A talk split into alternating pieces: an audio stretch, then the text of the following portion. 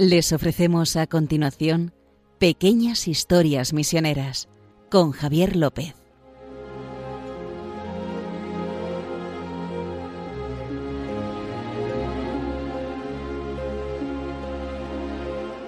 Bueno, estamos aquí una, podemos decir que una tercera temporada en, en Radio María y en estas pequeñas historias misioneras, programa número 53 y como siempre, en todos ellos me acompaña mi compañero y fiel amigo. Sí, parece, vuel- vuelvo a decirte, siempre que lo dices parece como Sancho Panza y Quijote. No sé quién es Quijote y quién es Sancho Panza, pero Yo bueno. creo que la gente si nos viese lo tendría claro, pero bueno, no vamos a decirlo. Justo Amado, director de Mepres, ¿qué tal? ¿Cómo Muy estás? bien, muy bien. Aquí a sus espaldas ya más de 30 y... ¿Cuántas mil noticias? No, 40 mil. No, no, que te- no te pases, que son 14.000. 14 mil. ¿Y ¿Qué? yo por qué he visto 30? No, no, eh, eh, sí, veo que tu generosidad va más allá de los Te había hecho ya más tiempo aquí, ¿eh? No, no, no, son 14.000 noticias. Creo que 14.500, una cosa así. Pues él nos hace un pequeño resumen de tantas noticias y nos cuenta aquí pequeñas Claro. anécdotas. O sea, no, no es porque eh, no es porque sea muy listo, eh, por lo que sé tanto de misiones, sino es que, vamos, si después de eso no, no sabes nada, deberías... Yo no he dicho que no que seas listo, pero bueno, eso lo has dicho tú. Bueno, eh, bueno, entonces empezamos con ustedes un, un año más, si Dios quiere. eh, estas pequeñas historias misioneras con nuestro tiempo limitado. Y ya saben que pueden colaborar mandándonos un correo en historiasmisioneras.radiomaria.es historiasmisioneras.radiomaria.es Y si quieren escuchar algún capítulo de las dos temporadas anteriores, de las 52 programas que llevamos, pueden hacerlo poniendo en su buscador habitual, en su navegador habitual de internet, eh, Pequeñas Historias Misioneras Radio María, y ahí les lleva directamente al podcast de Radio María. Dicho esto, hoy empezamos justo con... Eh, vamos a irnos a Estados Unidos. En, en la temporada anterior te quejabas de que siempre estábamos en En Asia. Asia, mucho Asia. Que, bueno, de hecho el último fue el de Sandokan, pues Sí. fue Malasia, antes fue Corea, Japón. Bueno, pues esta vez nos vamos a Estados Unidos. Eh, para hacerles un poco una composición de lugar a los oyentes, eh, hasta el año 1900 Ujú. Estados Unidos era territorio de misión. Si uno dice, Hace ¿cómo, cómo territorio de misión? O sea, pues sí, Mira, o sea, es que lo era. se iban creando nuevas iglesias, que eso son lo que, es lo que caracteriza a los territorios de misión, nuevas iglesias que, que necesitaban ayudas. Y de hecho, eh, las obras misioneras pontificias estaban muy vinculadas a ayudar a- al catolicismo naciente de Estados Unidos, pero claro, uno dice, ahora que son los que más dan, los que más donativos dan, lógicamente, porque es un país muy, muy poderoso con muchísimos medios económicos, pero los católicos son muy generosos. Sí. eh, eh, pues, pues ellos también recibieron ayudas. Eh, si recordamos, quienes hayan seguido los- todos estos programas de pequeñas historias, hablamos en su momento de Pauline Yaricot. Pues las primeras ayudas que salieron de manera universal desde Lyon, ¿no? desde Sí. la, el, el domum naciente, desde la hora de la propagación de la fe que nacía, eh, pues fueron mucho a Nueva Orleans. ¿sabes? A, a Luisiana, la parte sur de Estados Unidos, que claro, tenía una vinculación con Francia porque había sido colonizada por Sí. los franceses, ¿no? Ujú. Eh, y así, pero de ahí pasó a ayudar a todas, a todas las misiones, entre comillas, Ujú. de Estados Unidos.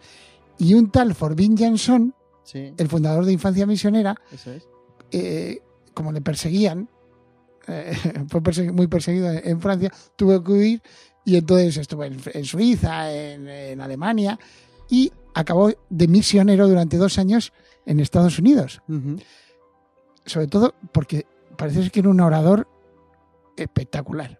O sea, reunía 20 o 30 mil personas. Era como los predicadores estos de que salen por la tele. Sí, de- Algo así debía ser porque El pastor Para- ¿no? dando la... empezaba ah, pues y, eh, y estuvo en 1840 eh, precisamente en el estado de Nueva York cuatro años después nacería allí la protagonista de la historia de hoy que no es que sea una santa no vamos a hablar de una santa vamos a hablar de una mujer excepcional que no es santa pero que, que manifiesta un poco las dificultades que encontró la iglesia en Estados Unidos para crecer Y creo que está vinculado un poco con el arte, ¿no? ¿O Sí, no? sí, sí, sí. Ya verás cómo es. es, eh, Qué bonito.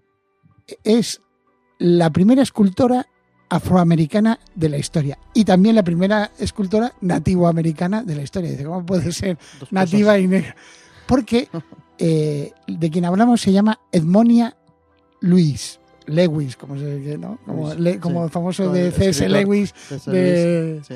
de- ¿Cómo se llama? La, De la Narnia. de Narnia, ¿no? De las Bueno, historias. Narnia o. Sí, sí, sí, exacto.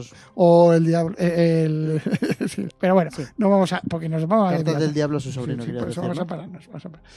Edmonia Lewis, eh, Edmonia Luis, como se pronuncia, parece ser, eh, nació hija de un haitiano negro. O sea, nació en Nueva York. En Nueva York no había esclavismo. en, eh, no había, o sea, como saben, después habría la guerra civil que enfrentaría a los estados del norte y del sur. Y uno de los problemas de, de- de la guerra civil era el esclavismo. Entonces, nació en, y era hija de una, de su madre era india chipegua. O sea, que era una mezcla de, negro e indio. Que era, que Bueno. en cierto sentido decías tú, jo, pues mira, todos los que, los que estaban sufriendo Sí, eh, en aquella época en Estados Unidos, eh, pues desprecio, sí, y de hecho lo sufrió ella en su vida, como vamos a ver. mucho. Pues eh, bien, pues nace, imagínate, pues estaría destinada pues a ser una sirvienta, pero su hermano se fue a California con la fiebre del oro, que la habrán visto ustedes en películas Sí, o la habrán leído en novelas, se fue a la fiebre de oro. Y, y se hizo millonario. Encontró oro Encontró oro. y se hizo millonario. Entonces lo que hizo, dice, pues voy a ayudar a mis hermanos y a mi hermana, que tiene una pasión por el arte excepcional, pues la voy a mandar a un colegio que no vamos a decir el nombre, porque como los que estén ahora en el colegio son buenas personas y los que estaban entonces eran malas personas, un colegio que estaba en la zona de Ohio, vamos a decir, Ujú, es en el norte de Estados Unidos. La envió a estudiar ahí con 15 años. ¿Qué ocurre? Pues eh, eh, tenía fundamentalmente tres problemas cuando llegó al colegio. La primera es que era hija de una india. Ujú. Ese es el primer problema. La segunda, que era hij- hija de un negro, de Segundo una persona problema. de color. Que, que- Sí. Y la tercera es que era mujer. O sea, es que se le juntaba el hambre con las ganas de comer, nunca Pobrecilla. mejor dicho. Sí. Entonces, eh, eh, este, cuando llegó ahí a la escuela de arte, eh, pues le empezaron a hacer un poco la vida imposible. Y la acusaron de haber intentado envenenar a dos estudiantes con vino. Se hizo un juicio, Ujú. literalmente, por intento de asesinato. Y quedó absuelta. Aún así, cuando salió, parece que le- eh, en un callejón la buscaron y le pegaron una paliza que la mandaron al hospital. Pobrecilla. O sea, piense, piensen por ustedes que, que no era simplemente que la llamasen de todo. Esto con 15 años, ¿no? Sí, con 16, sí, 17. bueno. Y bueno, y ya, la tercera cosa que le volvieron a acusar de que había robado pinceles y material escolar. Ujú. Como- Vamos, como si necesitase dinero, su hermano le estaba mandando ayuda, ¿no? Pero bueno, el caso es que dijo, estoy hasta las narices, me voy. Se fue de la escuela y no, se lo- no logró graduarse. Fíjate, podía haber sido ese colegio el primero en que se graduó una mujer en Estados Unidos. El primero en que se- en arte. En arte. El primero en que se graduó una mujer de color. Sí. Y el primero que se graduó una mujer nativa. Y no lo lograron. Pues se fue. Se Ajá. fue enfadada Ujú. y se fue, a- a- se fue como discípula de otro artista y empezó a hacer obras, sobre todo eh, de, de personajes antiesclavistas. Han oído hablar de John Brown, pues Sí. hizo un busto de John Brown porque era escultora. Ella practicaba todos los artes, pero la- eh, al final se decantó por la escultura. Y muy buena escultora, ¿eh? Ujú. muy buena. Y empezó a hacer dinero. Y cuando tuvo dinero con sus obras, porque en Estados Unidos estamos hablando de 1840, eh, 50, 60. O sea, había demanda de esculturas, porque se estaban creando ciudades nuevas, Claro. entonces venía muy bien. Y eh, pues dijo, ya tengo dinero, voy a hacer mi sueño. Y se fue a Europa. Ah, sí. Se vino a Europa para encontrar a ver si con la, en Florencia, en eh, tal. eh, y acabó estableciéndose en Roma. Puso un estudio en Roma y empezó a hacer esculturas que ahora están, pues eh, eh, vamos, eh, Yo me habría ido a Florencia, pero bueno. no, pero, pero ¿sabes qué ocurrió? Qué broma. que es que cuando ella llega, los estados pontificios prácticamente se, se han quedado reducidos. O sea, los estados pontificios Sí. ocupaban la mitad de Italia, Ya, ya. pero eh, estaba la reunificación italiana y entonces prácticamente se había quedado. e- Ella llegó a, a Roma en 1865. En 1870, es los sucesos de la Porta Pía, para quien quiera estudiarlos, eh, fue cuando eh, Italia invade Roma. ¿no? Y entonces se acaban los estados pontificios. ¿no? Ese- pues ella llegó justo antes, 1865, y se sintió absolutamente acogida. ¿Por qué? Porque en la Roma de los papas, cual- no importa qué color tuvieras de piel, Ya. no importa qué idioma hablaras. Porque vamos, ibas por la que decía, es que yo soy una mujer de color de Estados Unidos. Pues Muy yo bien. soy un, hombre de color de Abisinia. ¿Qué Ya. quieres que te diga? Y, y yo, un hombre de color amarillo de Vietnam. Ya, Claro, porque eh, claro. eh, lo de la Iglesia Católica siempre eh, ha sido así. Entonces, y, y aparte, el primer obispo negro es de 1560 o sí. O sea que a, a la Iglesia no le molestaba ningún. Y de hecho, como ya veremos después, ese fue uno de los problemas de la Iglesia en Estados Unidos, Mm, el que acogía a todos. Pero, bueno, seguimos, vamos bien de tiempo, ¿verdad? Sí. Hombre, pues entonces, eh, llegó allí y, eh, claro, se sintió tan cómoda que parece ser que fue cuando se convirtió al catolicismo En Roma. en Roma. O sea, cuando decimos nosotros que hay que predicar el Evangelio y a veces con palabras que dice el Papa Francisco eh, citando a San Francisco de Asís, y se está refiriendo a esto. O sea, ella no se convirtió porque le dieran una predicación, ni siquiera por los misioneros como nuestro Forbin Jansson que estaba allí en... Es verdad que se ha investigado y, y la, y la tribu de su madre, los chipeguas, parece ser que Mm. fueron evangelizados por, los, por misioneros jesuitas Y había quedado ese remanente. O sea, algo habría que, que la bondad de Roma reavivó. ¿no? Y, ser. eh, o sea, y, y encima, en ese momento apareció además un mecenas que quería comprar todas las. porque eh, es que tiene reproducciones. Tiene una reproducción del Moisés de Miguel Ángel. ¿En serio? Sí, claro, porque hacía pruebas. Dice, voy a hacer una prueba, voy a ver qué tal me sale. Y hacía, hacía un Una réplica. hacía una réplica porque Perfecta. Claro, para un poco antes de hacer sus propias obras. Dice, pues, eh, un- Sí. todo lo vemos en, la- Ujú. en las clases de arte que pues imitamos a, a los grandes, ¿no? Hombre, que- Pues la, la de Moisés está muy lograda, Está muy bien hecha, está ¿no? muy bien, está muy bien. Miguel Ángel habría dicho, bien, bien, bien, va, progresa usted adecuadamente. Adecuadamente, va bien. Edmonia, eres un- una máquina. Pero bueno, se encontró con un, con un millonario escocés católico se llamaba John Patrick Crichton Stewart. Es muy importante este, este porque eh, es uno de los primeros católicos, convertidos católicos de la Inglaterra, que acabaría después con el cardenal Newman, que hemos hablado alguna vez, y, y con, la, con el círculo de Sí. Oxford, con Narnia, Sí, aunque sí, el. C.S. Lewis no se convirtió, pero, pero es de- del círculo ese de, de- de escritores e intelectuales católicos de las universidades eh, inglesas. Pero este era escocés. Se, se pasó de la iglesia de Escocia al catolicismo con solo 21 años. Y era un- una persona muy piadosa y ayudaba a todo el mundo. O sea, muy generosa. De hecho, creó una especie de tensión en la Inglaterra victoriana de aquella época por su conversión. Y le dedicaron libros y novelas, ¿eh? ¿Ah, sí? un, eh, un máquina. Entonces, ese le- eh, eh, este señor, este Crichton Stewart, eh, le pagó muchísimo las obras. a- o sea, compraba obras de y la animaba porque, sobre todo porque eh, después de, de escuchar su historia de cómo la habían tratado y que aún así había triunfado, pues muy bien, muy bien, estaba muy contento y la apoyaba. Este, este señor, fíjate si era católico, que tradujo al inglés todo el breviario. Hay una edición del breviario, Pero este. el, escocés- el escocés, o sea, del breviario, la- a pesar de ser millonario, estuvo tiempo para, para traducir los cuatro tomos del latín al inglés. Hay una edición especial de, de o sea, para que, sí para que sepas qué, qué hombre es este. El caso es ¿Y qué que, hacía este hombre por Roma? Digo. no, no, porque eh, era un mecenas de todo. Y entonces en Roma apoyaba también a, Y luego a iba, artistas católicos, ¿sabes? luego iba a Londres, bueno, a Londres, a Inglaterra. Sí, en Inglaterra además eh, era un propietario de tierras, ayudaba a gente, o sea, fue un... esto es... de- nos acabamos de desviar un Sí, montón quería- tema. No, porque me ha, me ha parecido curioso la figura de este Patrick. Sí, sí. Y, y, eh, por hacer referencia a tres obras de, de Edmonia, Ujú, de Edmonia Luis, la primera que llama la atención, que es, que es una, una estatua, es una estatua de Agar. No sé si saben quién es Agar, es un personaje bíblico.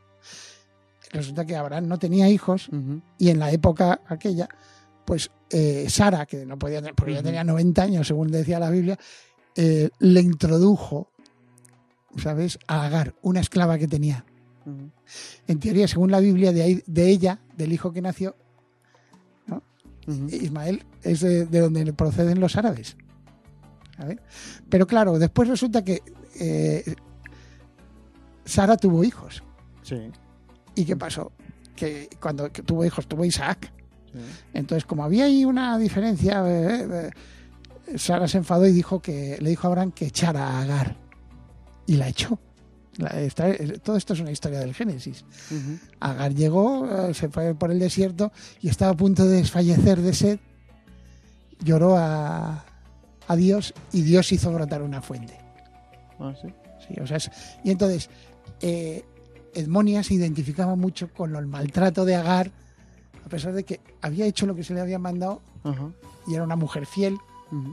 A pesar de eso fue maltratada, pero al final Dios la ayudó. Entonces se sentía muy identificada con Agar. Sale la escultura, tiene ahí, de hecho, por una especie vivido- como de cántaro. Por lo que hayas vivido, pues y obviamente. Y después, eh, otra, esta- otra estatua muy importante que de- de- voy a citar solo tres. eh. O sea, esta de Agar, una que se llama Hiawatha. Hiawatha es, es un busto de una, de una mujer india que está basada en un poema de, de, un- que- de una persona que no es eh, que no es católica, pero escribió un poema que se llama Henry Wadsworth Longfellow que de ahí se hizo una, una, una ópera que hizo también un, un compositor de color. Pero bueno, volviendo a este señor. Entonces hizo un poema en el que contaba como el- una historia de amor de una india con otro indio, etcétera, muy bonito y tal. Y al final acababa con que aparecía un señor de túnica negra, o sea, que estaba casi refiriéndose a un jesuita, Sí. que les hablaba, dice, no, pero puede ser también un protestante. No, les hablaba de Dios, de Jesucristo y de la Virgen. Esto de la Virgen es... Y entonces, eh, eh, pues, eh, para que veas que, te- No. vamos, que era culta, que leía de Ujú. todo. Y, entonces, y también se representaba de alguna manera, fíjate qué buen artista que se rep- representaba todo su dolor, lo iba encauzando por el arte. Claro. ¿no? El desprecio que habían sufrido su, su- su familia y, Sí. lo, lo encauzaba por el arte. Y la tercera obra es Forever Free, ¿sabes? Para siempre libre, que es la, la estatua de un, de un hombre de color y de, una, y de una mujer que está de rodillas rezando, que han sido liberados para siempre. Y entonces me- también se identifica la, la mujer que está de rodillas rezando es ella. Entonces, eh, esto para que sepa que es una.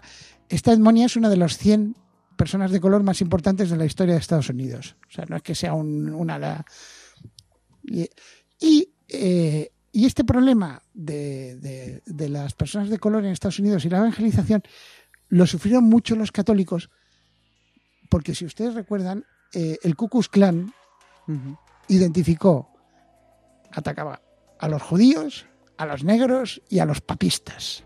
Ujú. ¿Por qué? Porque para los católicos, sobre todo el primer obispo católico de- del sur, eh, que fue obispo de Charleston, fue un irlandés, que curiosamente, aunque, aunque era irlandés, se llamaba John England, Juan Inglaterra. Pues fue, fue sacerdote en Inglaterra y en. Irlanda. Y, le- y claro, por propaganda fide, lo propuso para ser obispo en uno de los territorios de misión que era Charleston, que cogería, pillaría más o menos eh, Georgia, eh, vamos, tres, tres Estados Unidos, tres estados de Estados Unidos. Claro, este hombre llegó allí y Como Europa entera. llegó allí y, y era una persona absolutamente también un misionero arrollador y, y lo que hizo fue evidentemente hacer escuelas para, para niños de color porque eran los que no recibían educación. Y, vamos, no te puedes imaginar los ataques que recibieron. Tuvieron que cerrarlas porque no mataban a los niños, literalmente. O sea, de la... Y además este sería después el, el que haría la primera reunión de la Conferencia Episcopal de Estados Unidos la hizo este hombre. Pues este hombre todos los domingos por la tarde tenía un sermón. Tenía, perdona, tenía dos sermones. Entonces, eh, claro, lo- los, hasta los mismos católicos no iban a los sermones de las personas de color. Pero si tenía que suprimir uno de los sermones porque había fallecido alguien y tenía que hacer el- eh, la misa de difuntos o lo que fuera, el que suprimía era el otro siempre. O sea que si no, pues ¿cómo va a Los sermones eran muy importantes. Ya. bueno, ¿Cómo van a- siempre, siempre lo han sido. Entonces, eh, eh, entonces, y, y de hecho, eh, eh, a partir de este ejemplo y del impulso que tuvieron en el sur, en medio de- del esclavismo, incluso nacieron congregaciones que fundadas por personas de color y con religiosas de color.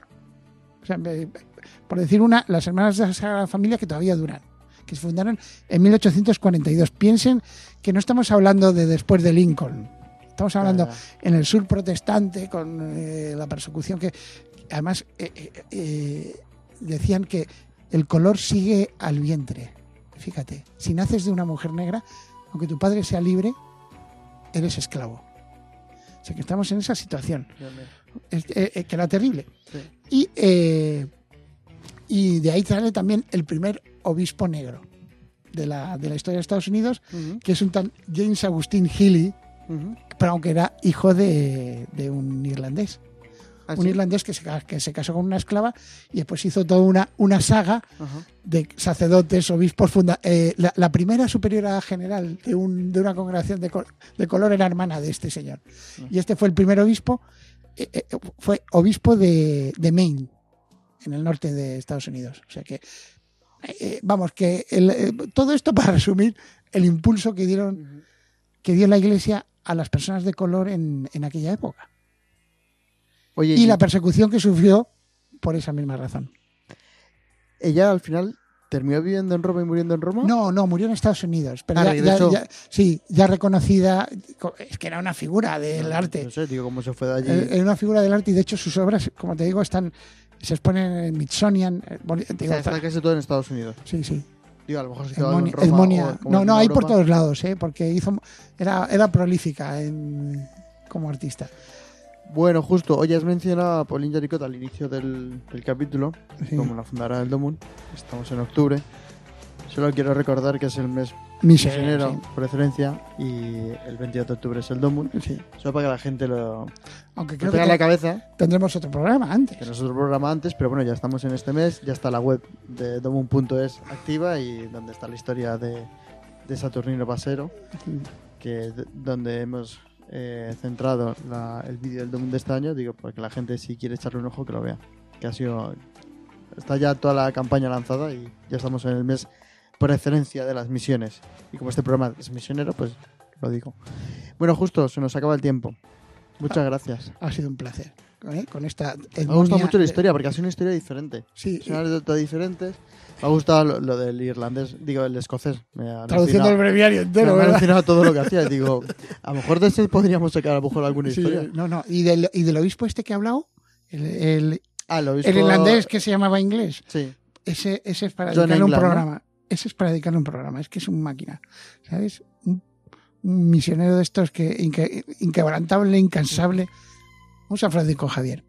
Bueno, pues ya saben que si quieren escuchar algún otro programa de los que hemos realizado en estas tres temporadas, pueden hacerlo poniéndolo en su buscador habitual de internet. Pequeñas historias misioneras, Radio María, y ahí les llegan al podcast.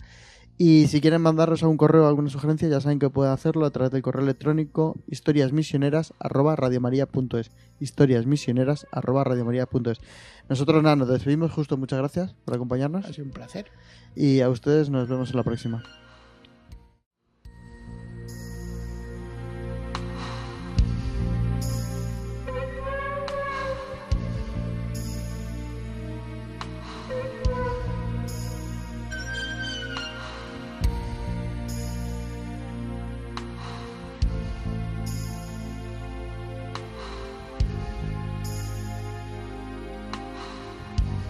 Han podido escuchar en Radio María Pequeñas Historias Misioneras, un programa dirigido por Javier López.